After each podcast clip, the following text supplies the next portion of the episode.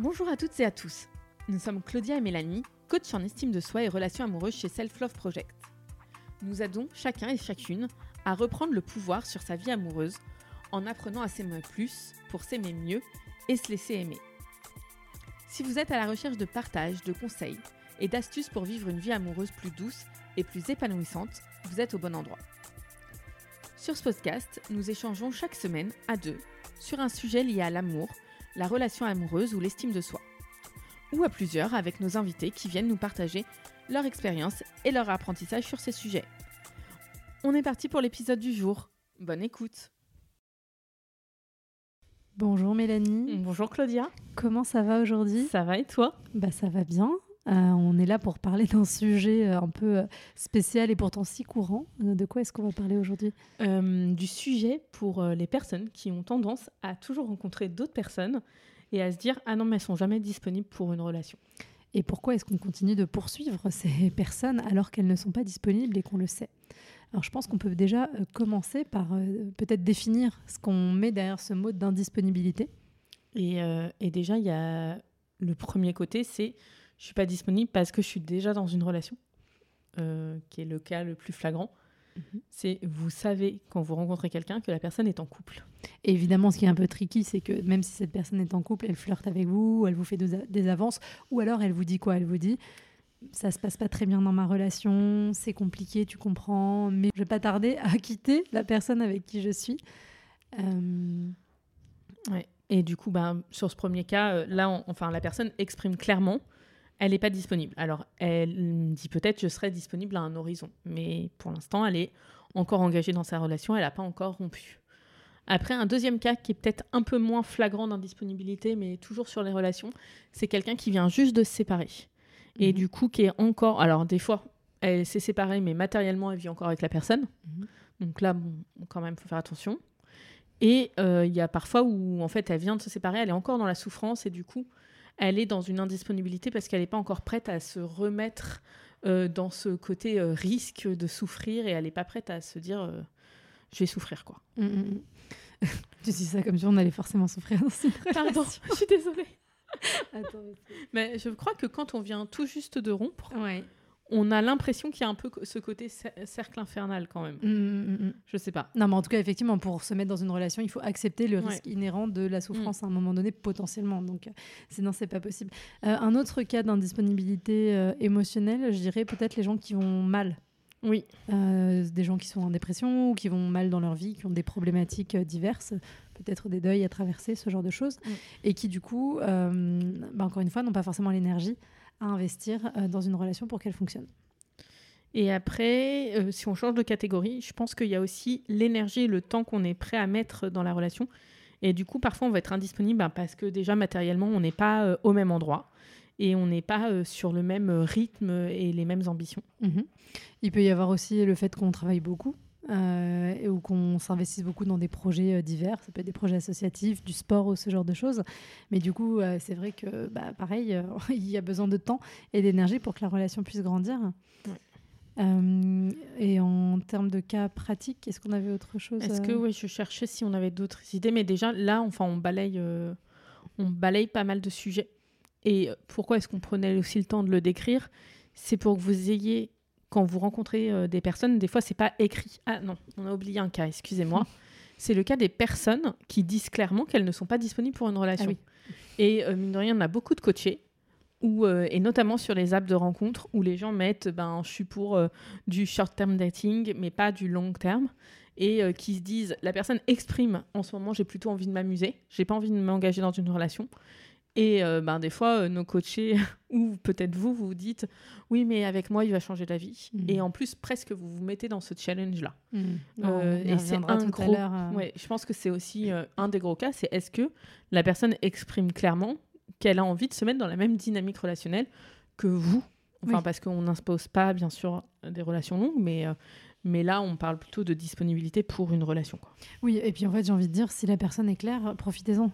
je veux dire, profitez-en pour euh, prendre la décision en conscience et n'allez pas vous mettre dans, ces, dans ce genre de choses euh, alors qu'on vous dit clairement que c'est pas, pas ce qu'on veut en face. Donc. Euh, Maintenant qu'on a ce côté un peu, voilà, les cas qui font où on arrive à détecter une indisponibilité. Mhm.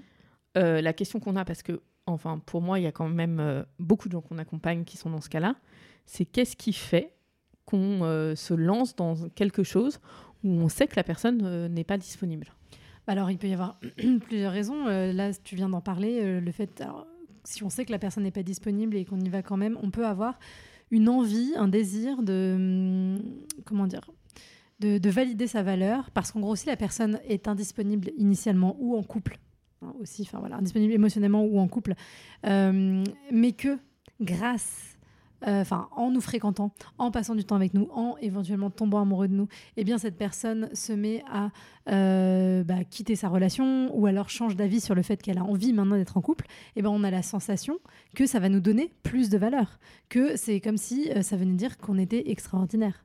Et souvent, on est pris au piège en fait de ça. Et c'est comme ça Oui. qu'on se retrouve à courir après des gens Mm. euh, pas disponibles. euh, et des fois, ça peut durer 5 jours, 5 ans, euh, 15 ans. Euh, donc euh, voilà, et c'est important parce qu'en fait, le problème, c'est que chaque minute, chaque instant que vous passez dans cette dynamique à attendre que l'autre fasse quelque chose pour devenir disponible, ce qui malheureusement, statistiquement, arrive quand même assez peu. On ne dit pas que c'est impossible, attention, comme toujours, évidemment, la vie, c'est pas noir ou blanc, il y a des nuances de gris. Mais. Statistiquement, quand ça démarre comme ça, c'est quand même assez compliqué. J'en profite pour placer moi mon, comment dire, c'est pas vraiment un mantra, mais l'idée que j'ai développée au fil des années, c'est que si quelqu'un vous fait pleurer alors que vous n'êtes même pas encore officiellement en couple avec lui, euh, bah, c'est peut-être qu'il y a des choses à, à aller questionner dans cette relation, dans cette dynamique relationnelle. Donc, je dirais le premier cas, c'est ça. C'est ce cas de validation de sa propre valeur. Oui. Bah, le second cas, c'est aussi de se, pour moi de se demander si nous, on est soi-même disponible. Euh, parce que ben, parfois, en fait, c'est plus facile euh, d'aller vers quelqu'un avec qui il est impossible de construire quelque chose parce que ça nous protège euh, de nous et c'est un peu une peur euh, de peut-être se lancer dans quelque chose.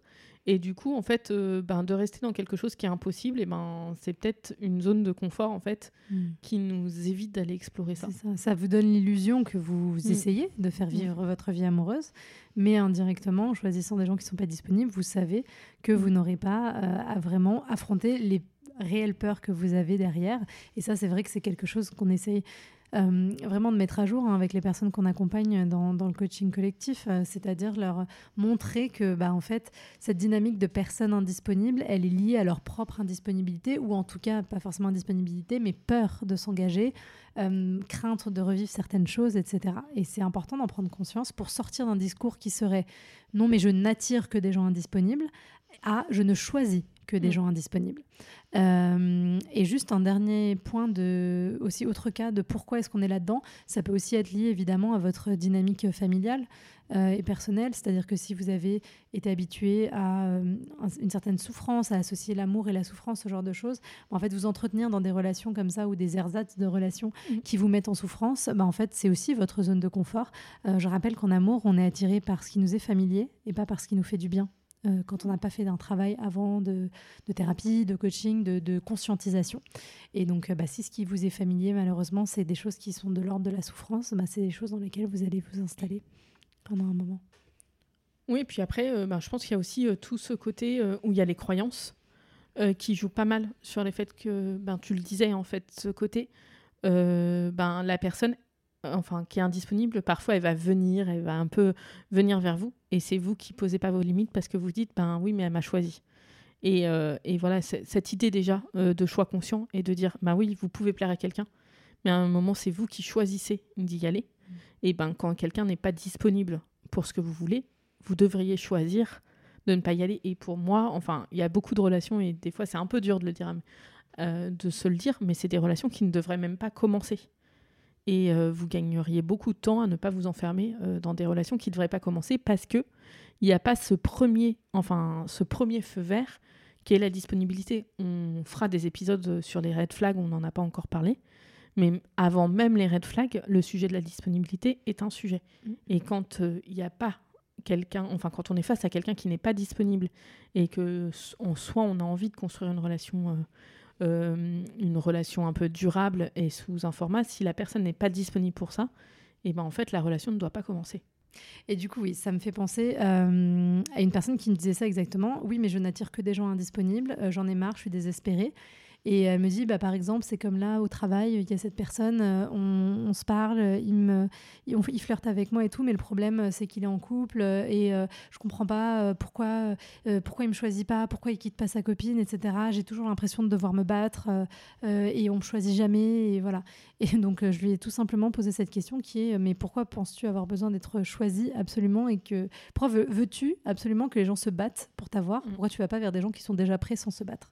Et là-dedans, posez-vous cette question si vous êtes dans cette dynamique. Qu'est-ce que, quelle est la valeur à vos yeux de ces gens qui se battraient pour vous avoir?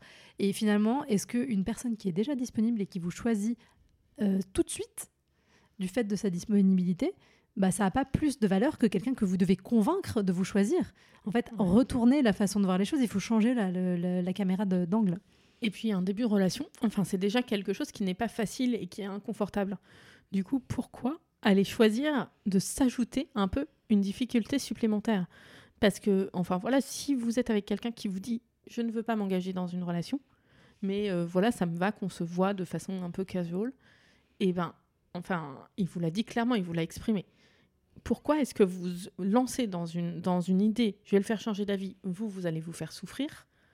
Et pourquoi est-ce que vous vous rajoutez cette difficulté? Mm. Parce que là, déjà, enfin, la personne a dit non. Donc en plus, enfin, c'est un peu hypocrite. Vous vous dites ah oui, mais pour moi, je vais réussir à le faire changer. Et enfin, c'est euh, mm, mm, oui, c'est et puis en plus, euh, bah, vous faites semblant un peu d'accepter parce qu'en fait, en facial, vous lui dites ah oui, non, mais moi, ça me va bien mais en fait ça vous va pas bien, c'est pas ce que vous voulez.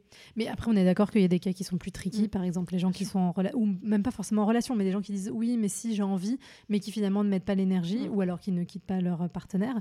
Euh, et en fait le problème c'est que dans ces cas-là vous attendez que ce soit l'autre qui mette la limite, alors que c'est à vous euh, de mettre la limite.